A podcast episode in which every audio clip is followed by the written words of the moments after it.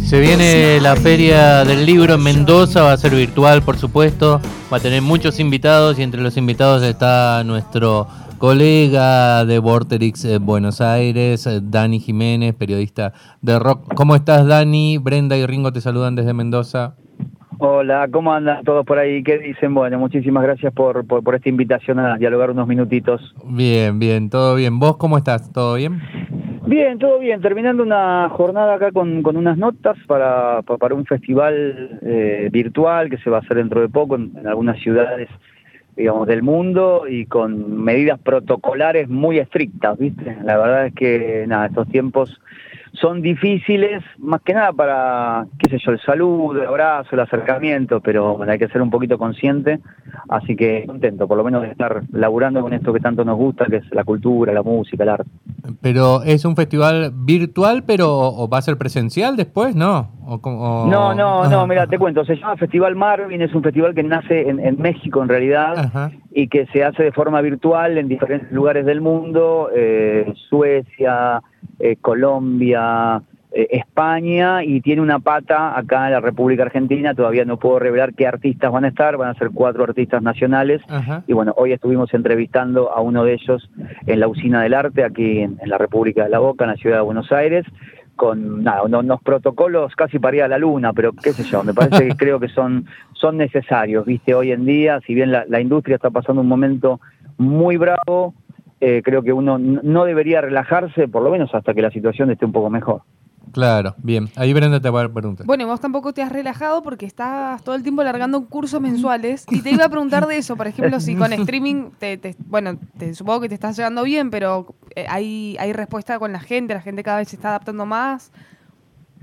Sí, mira, yo creo que, a ver, hay cosas me parece que quizás han llegado para quedarse. Yo, como, como bien decías vos, Brenda, estoy haciendo hace cinco meses, este es el quinto curso que estoy haciendo uno por mes, eh, son encuentros que se llaman línea de tiempo, donde en los cuatro primeros me dediqué a revisitar la historia de cuatro estilos musicales por mes, desde su nacimiento, su, su germen, hasta el día de hoy.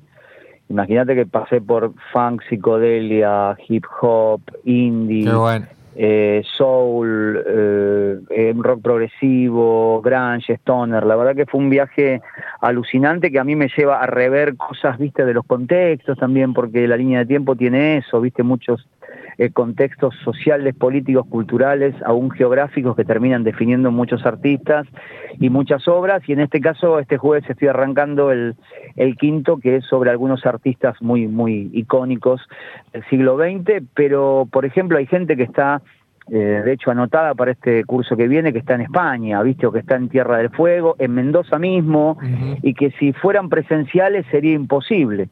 ¿Viste? Claro. Por eso digo que de alguna manera este tipo de, de, encuentros vía Zoom, en este caso, mientras una buena conexión lo permita, yo creo que se, se, van a seguir sosteniendo. Más que nada por eso, por poder ampliar o hasta dónde puede llegar tu propuesta sacando, digamos, los límites geográficos que a veces la, la terminan delimitando. Dani, ¿y cómo va a ser tu participación en la Feria del Libro? ¿Está relacionada con, con, el desarrollo de las letras en, en el rock? Pero contame un poquito más. Sí, sí, eh, decidí a, eh, a abordar un tema que a mí me parece muy, muy rico, muy interesante, y que también estos cursos, viste, de, de, la línea de tiempo me ayudó mucho a rever algunas cuestiones cuando estuvimos repasando rock nacional, eh, que por otro lado de todos los que hicimos fue el curso que más gente tuvo. Ah, Imagínate la, la, necesidad también que hay de encontrarse con, con nuestra música. Y, y me di cuenta que nada, los, los, artistas terminan estando delimitados por diferentes contextos, ¿viste? Desde uno personal, de, tu vivencia diaria, hasta a veces uno internacional, lo que puede pasar hoy con el coronavirus. Y eso a veces sumado a cierta literatura, que por ahí fue como determinante para algunos jóvenes en algún momento, digo, los beats de los 50 pasados a los 60, el existencialismo, el estado de convulsión que el mundo vivía a finales de la década de 60, eh, lo que es una década del 70 mucho más decadente desde lo, social, lo urbano, cómo va entrando la acción de protesta en ese mismo lugar, obviamente siempre parados en el segundo contexto para mí, que sería el contexto nacional de, de nuestro pedazo de tierra, y después cómo, cómo la democracia también fue llevando las letras hacia otro lugar, eh, cómo los solistas de alguna forma comienzan a cantarle el amor, ¿viste? Digo, Calamaro, Páez, Spinetta, García, digo, el amor en sus diferentes caras, no, no, necesariamente una canción de amor tiene que ser condescendiente o tiene que ser feliz, digo, el amor tiene eh, un, montón de, perspectivas, desde el desencanto hasta el anhelo, hasta el desengaño. Como en los 90 también se produce otro fenómeno interesante, que es aquel eh, aquí se, se mal llamó, si querés, el rock barrial o rock chabón, frente a, qué sé yo, un, espacio más alternativo, también en la década del 90, el crack que se produce en la política y en la economía argentina y en el tejido social en el 2001. Me, di cuenta que cada época, viste, estaba como determinada de alguna forma por diferentes elementos, que en algunos casos, a ver, la letra no siempre va a estar atada a eso, pero sí terminan siendo como, como una influencia al, al final en el caso de muchísimos artistas de diferentes palos que tenemos acá. Sabés que recién, eh, bueno, vos nombraste ahí el regreso de la democracia. A mí también que me encanta analizar las letras y sobre todo del rock argentino y demás.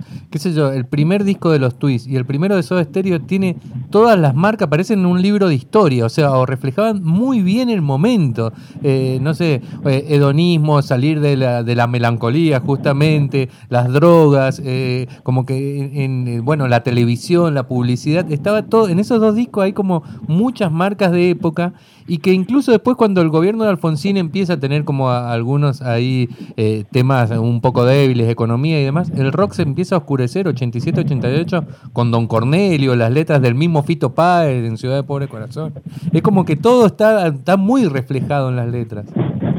Y ese pop que vos decís también, viste, tuvo esa, esa liberación de hablar de otras cosas. Claro. Viste que acá coincidió con lo que por ejemplo, en España había sido el destape español, ¿no? En cuanto a obras de teatro, películas, eh, letras, poetas, canciones. Argentina también lo vivió. Y quizás había algunas bandas como Soda, Virus, Los Twists, Las Viudas, Hit, que hablaban justamente de eso, del, aire de todos, de hablar de otras cosas, de, de, donismo, de diversión viste, del, del, espacio para no preocuparse, porque también durante unos cuantos años algunos valientes se habían dedicado a apuntar lo mal que estábamos pasando acá. Diego García, con letras no tan solapadas, ya más que nada en el final de Sui y el comienzo de Cerú, eh, Miguel Cantilo, eh, pero creo que también responde al oscurantismo o la luminosidad de los tiempos viste, en muchos casos. Si uno va a la década del 70, la década del 70, digo, entre pescado, invisible, la máquina, por ahí no, no había un mensaje muy directo. O sea, que, que la juventud o, sus contemporáneos lo, lo, pudieran por lo menos interpretar claramente. Y después tenés personajes bestiales como el Indio Solari, que es uno de los casos para mí más paradigmáticos que tenemos en, en nuestro rock, porque creo que el indio debe ser uno de los, de los autores más interpretados, más que entendidos viste que cada, cada línea de vídeo termina en una, en una bandera, pero no sé si hay un entendimiento de eso, yo creo que interpretamos y cada uno lo interpreta como quiere y termina dándole un simbolismo muy fuerte. ¿Viste? Eh, la iluminación de Miguel Abuelo, de Spinetta en algún momento, de Dargelos, me parece a día de hoy, que es eh, un tipo súper letrado, para nada complejo, pero que se mete en algunos lugares y de hecho utiliza algunas palabras eh, que por ahí no están tan en boga a día de hoy, ¿no? Es, muy rico, la verdad, analizar cómo fue todo el desarrollo y cómo estos tres contextos que se, te decía terminan delimitando la pluma de muchos artistas. Sabes que eh, justamente ayer, eh, este fin de semana, conseguí recrudece de virus y me puse a escucharlo con atención. Además, bueno, a mí me gustan los vinilos, así que era una joyita que quería buscar. Y qué, qué loco en virus, ya lo sabía, ¿no? Pero que han tenido como un letrista ajeno a la banda. No es habitual en el rock argentino, creo yo. No, no, eso se daba, por ejemplo, eh, a ver, que, tenga recuerdos foráneos. Eh, Emerson Lake and Palmer tenía Peter eh, ah. Peter Sinfield que era el letrista de ellos no siempre pero a mí me acuerdo que cuando cuando leí algunas crónicas sobre sobre Emerson Lake and Palmer me llamaba la atención que aparecía alguien como solamente letrista. Bueno, en el caso que vos decís de Virus, bueno, Adrián Pauletti, que, ha escrito Sal, por ejemplo, de Gustavo Cerati. Claro, es Digo, algunas canciones también para Gustavo en algún momento de la vida, no, no, no, es algo muy común, ¿viste? Aparte porque ceder la pluma no es lo mismo que ceder la música. Porque ceder la música es una cosa, si bien es personal, tiene su impronta y de hecho tiene su carácter, en una letra vos estás hablando por tus compañeros también por eso decía que eh, quizás los solistas se acercaron un poco a, la canción de amor o por lo menos eh, acomodar eh, el tópico amor en diferentes direcciones cuando una banda quizás no es que le, cueste más, pero ahí estás hablando, si bien las letras siempre son personales, pero de una representación grupal donde, a ver, es, es, no digo difícil, pero no es tan simple que a los cuatro o cinco que están tocando con vos les guste o se sientan representados por una lírica. Yo creo que el contexto del desarrollo de los años hace que en una banda alguien componga y a los otros tres, cuatro, cinco les guste eso, pero digo, son mecanismos internos que ya sabes que les va a gustar, pero alguien puede decir, mira, tu letra la verdad a mí no me representa, eh, entonces, aparte, como las letras tienen que ver con la interpretación que cada uno de nosotros hacemos, más allá de que sean imágenes o que sea absurdo total o que sea una abstracción, siempre nos vamos a quedar, aunque sea con una palabra, digo, con el dale de Catupeu, ya hay algo, ya te está instando, ya te está empujando hacia afuera. ¿Viste? Entonces son, son tantas lecturas creo que como personas hay en el mundo. Sabes que eh, también me acordé eh, que en los comienzos del rock argentino, yo, les llamo a los jóvenes viejos, haciendo alusión a una película, eh, tenían 18, 20 años, 21 años y se preocupaban por el paso del tiempo, por la muerte, por el sentido de la vida. Tenían como una melancolía, parecían tangueros y, tenían 20 años. Eso es increíble, ¿no? Cuando ya me empieza a quedar solo, de nada sirve, de morir, ayer no más. O sea, son temas que son casi tangueros y tenían 20 años. Bueno, fíjate, eh, sumado a lo que decís vos, eh, el nacimiento, el nacimiento interior. Tenés, porque hoy nací de Manal, tenés el disco de, de, de, de, virus, digo, ahí hablando de los minutos de vida, tenés cuando comenzamos a nacer de Sui Generis, tenés Spinetta hablando de, eh, digo, hoy, hoy que, un hijo hiciste. Es decir, hay, hay como un montón de preguntas de esa generación que se enfrentaba a la de sus padres, digo, casi por primera vez, lo hacía a través del arte y trataba de marcar otras situaciones que les parecían asfixiantes porque era una sociedad muy adversa para ellos, digo, para Martínez, para Soulé, para Alejandro Medina, para Lito Nevia, eh, para Roque Narvaja, digo, para aquellos pioneros del rock argentino, era una sociedad que no los contemplaba. Y había como una insatisfacción, que viene de los Stones inclusive, de, aquella insatisfacción que planteaba Jagger, eh, no era solamente una insatisfacción sexual, y él lo contó en más de una nota, digo, había hasta una insatisfacción filosófica, había una insatisfacción de búsqueda, había una insatisfacción cultural, eh, aún política. Y creo que son, son como signo de cada uno de esos tiempos, ¿viste? Que si uno los, los encapsula, se va a encontrar que todos han tenido algunos patrones en común. Después, obvio, siempre hay gente que le puede cantar a un gatito, como lo hizo Freddie Mercury, o lo puede cantar a un compañero de trabajo insufrible como lo hizo Árbol. Pero después hay, hay, ciertos tópicos universales que para mí tienen que ver con ese tercer contexto que es más global o coyuntural que siempre se mete en la lírica. Es, es imposible. Yo creo que es imposible que todos los materiales que se editen este año, no te digo todos, pero una gran mayoría no tengan aún de forma abstracta una referencia a lo que estamos viviendo porque es, imposible, es muy difícil escapar a la situación que estamos viviendo. Y yo creo que en la lírica necesariamente se va a meter.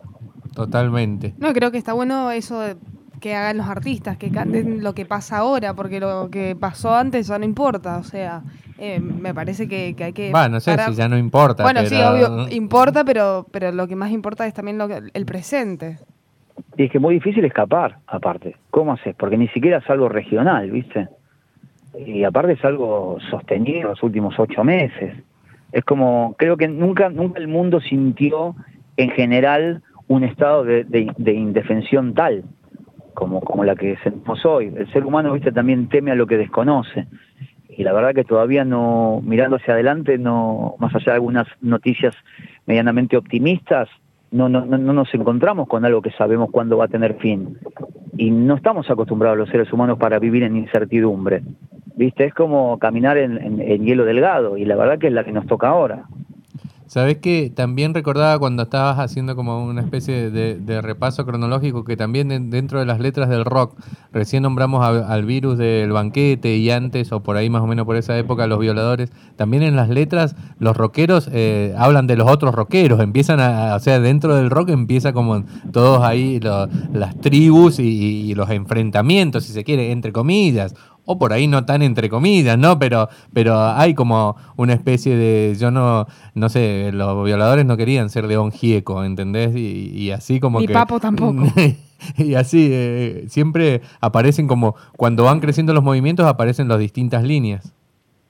Sí, aparte en el caso de los violadores que vos mencionás, o en el caso del punk rock, ¿no? En general argentino de, de, comienzos de los 80, eh, hay, hay, hay un, no, no, no, no, es un dato siquiera, sino una reflexión mirando hacia atrás que, que es interesante ver cómo el tiempo eh, ha cambiado, ¿no? Que a los famosos viejos patéticos que le cantaban los violadores eran tipos de 40 años de traje y corbata, no eran tipos de 70, ¿viste? Si hoy un pibe de 18 le tiene que cantar a los viejos patéticos, por ahí los de 40, 50 no son los mismos que antes, digo, uno e-, está en actividad con, con 40 o con 50. Los de 40 estamos re bien, Dani, no? Claro. y los de 50 ni te digo, yo todavía no los cumplí, pero bueno, estoy en camino. yo tengo 48, el operador 52 ah, y está, el operador te corre, te trepa en la concagua. O sea. no, por eso, son otros tiempos donde, bueno, lo podés ver, por ejemplo, en películas como Tiro de Gracia que es una película de 1969 que tiene música de Manal, es el primer soundtrack que se hace en, la historia del cine argentino por una banda de rock, que, que lo hace Manal, eh, y donde trabaja Javier Martínez y si ves, viste, la, trama de la película, también eran jóvenes que se encontraban en, bares bohemios y hablaban de, autores de su generación que para estos viejos patéticos que tenían 40 y estaban detrás y que eran personajes súper grises, nada, les parecía una pelotudez, estás leyendo un libro, dice, no pierdas el tiempo. Claro, e, eran dos visiones encontradas y muy diferentes, pero bueno, lo que amenazaba a, esa libertad o ese estado de, provocación y rebelión de los jóvenes eran los tipos de la oficina, ¿viste? Por eso Miguel Cantilo también lo planteaba. La oficina era el lugar gris, aquel que te chupa la creatividad, el espacio creativo, eh, la energía estaba visto de otra manera. Hoy estamos haciendo todo office y no pasa nada. es cierto, van cambiando los tiempos y, ni hablar, totalmente, ni hablar. Eh, lo que contarán, dice, los niños que después van a ser rockeros, lo que dirán de esta etapa, ¿no? Lo, porque también tenemos que ver la mirada a futuro de, de los músicos más adelante, de, de los que ahora no son músicos, ¿no? Mira, a mí no te digo que es, de la forma que, voy a cerrar la... no, es una charla, ¿no? Pero tampoco es un monólogo, pero está más o menos ahí en la mitad. Es una pregunta que yo me hago, es, ¿se están construyendo grandes himnos desde la lírica para la música joven argentina? Eh, recordaremos un, no sé, Capitán Beto, un hablando de la libertad, recordaremos un, qué sé yo, no sé, eh, a dónde va la libertad de Papo, eh, recordaremos algún adiós de, Gustavo Cerati, digo, esas, esas canciones que han tenido una pluma tan, tan filosa que nos han atravesado y que han acompañado un montón de generaciones. Yo creo que una, frase del indio de Spinetta le sirve para un pibe y una piba de 16 como para alguien de 50. Entonces, esa pregunta yo me hago, pero eso solamente lo, dirá el tiempo. Como decía Bob Dylan, la respuesta va a estar flotando ahí. Pero en 10 años, ¿estaremos recordando alguna letra de alguna banda de hoy? No lo sé. Mm. Nosotros estaremos perdiendo ese gusto, tal vez, y no son los artistas. Qué sé yo. Son, son interrogantes que la verdad me quedan, los tengo a día de hoy, pero bueno, eso, la verdad que la, eh, esa, al menos, eh, decisión final la tendrá el tiempo. Bien, feria del libro mendoza.com, ahí van a, va a estar toda la data sobre eh, Dani Jiménez y su charla sobre este que ya hemos anticipado un poquito la charla, casi, casi spoileamos el cierre, va a quedar ahí abierto. Y dos cositas más, te mando un abrazo muy grande acá Martín de Mendoza, que es tu fan, creo que si lo conoces siempre te escribe. Sí, mándele abrazo, cómo no. Bien, y eh, no cortes cuando terminemos la nota que te, van a dar un mensaje por privado. Ok, dale, perfecto. Muchísimas eh, gracias. Una delicia hablamos. una delicia. No hablamos casi nada de charlatán, bueno, pero lo escuchamos, así que, pero bueno, genial. de, 13 a 16, de 13 a 16 lo escuchan, por supuesto, en el 104.5 de Mendoza. Abrazo grande, Dani, y nada, no cortes. Chau, chau. Un abrazo gigante, acá me quedo. Que tengan buen día.